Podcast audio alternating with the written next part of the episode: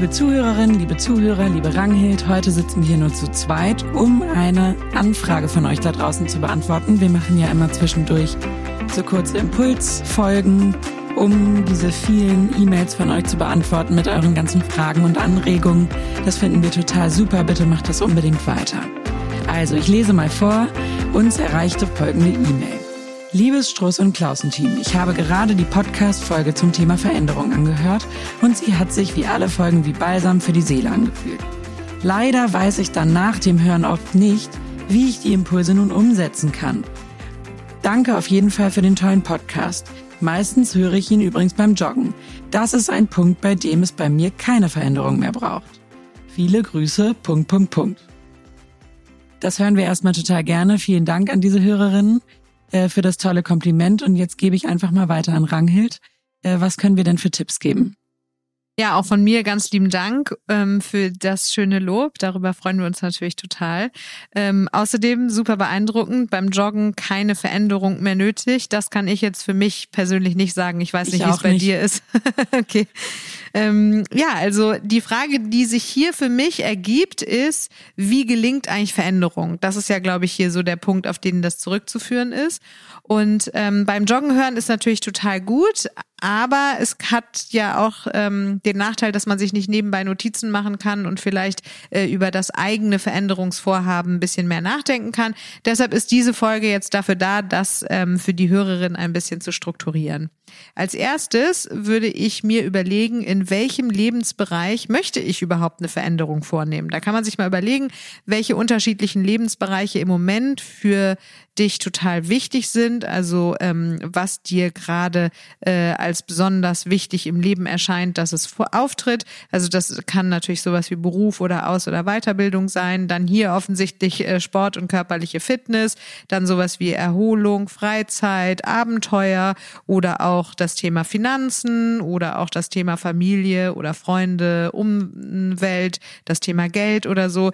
Also alle möglichen Lebensthemen mal aufschreiben und dann überlegen, hey, wie zufrieden bin ich in diesen einzelnen Bereichen? Und der Bereich, der am wenigsten zufrieden ausgeprägt ist, das ist vielleicht der, den man sich als erstes vornehmen könnte, um mal eine kleine Veränderung anzustreben.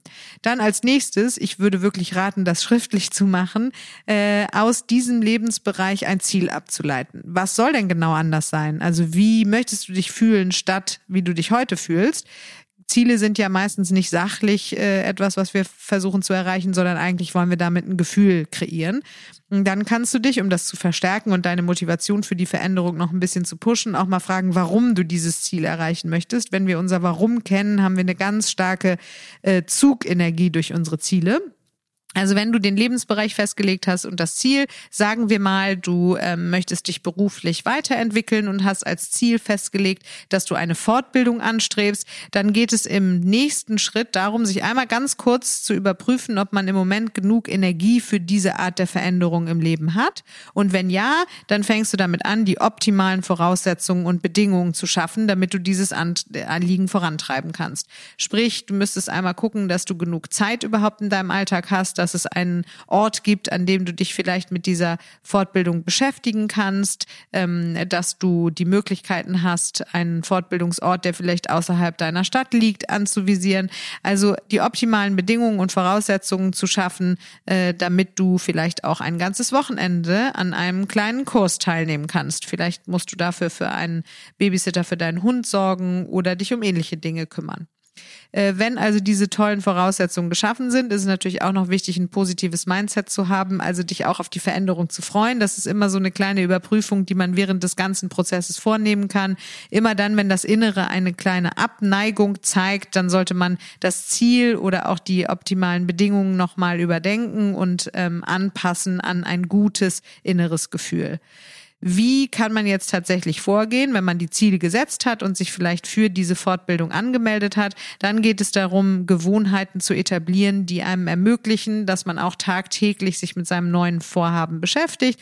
Das heißt, wenn es dann eine Literaturliste innerhalb dieser Fortbildung gibt, würde man eventuell jeden Tag auf dem Weg zur Arbeit in der U-Bahn sich einen kleinen Artikel vornehmen, den man liest. Das würde man Habit Stacking nennen, also eine Gewohnheit auf eine drauf zu satteln, die man sowieso schon hat. Beim Joggen scheint es dir ja gut gelungen zu sein, in die Gewohnheit zu kommen. Von daher nehme ich an, dass du genug Disziplin hast, in dem Moment, wo du dein Ziel kennst und den Weg dahin geplant hast, auch den entsprechenden Effort aufzubringen. Und ähm, dann wäre es natürlich noch wichtig, zwischendurch hat man ja vielleicht auch mal ein kleines Tief, trotz der Tatsache, dass man dann weiß, was man verändern will, dass du dir über deine Motivatoren Gedanken machst, also dass du weißt, hey, wenn ich mal nicht so richtig viel Lust habe, was muss ich denn machen, damit ich wieder voll in Tritt komme? Vielleicht ist Teamarbeit für dich ein Motivator. Dafür wäre es dann wichtig, dir mal in deinem Netzwerk zu überlegen, mit wem du vielleicht einen Buddy-System aufbauen könntest oder mit wem du innerhalb deiner Ausbildung eine Lerngruppe bilden könntest. Ähm, vielleicht bist du ja auch angespornt von Wettbewerb, dann solltest du dir jemanden suchen in deiner Ausbildung oder in deinem Freundeskreis, der ebenso motiviert ist durch Wettbewerb. Dann könnt ihr einen kleinen äh, Kampfansage euch gegenseitig machen und äh, verwetten, wer das Ziel als Erste erreicht.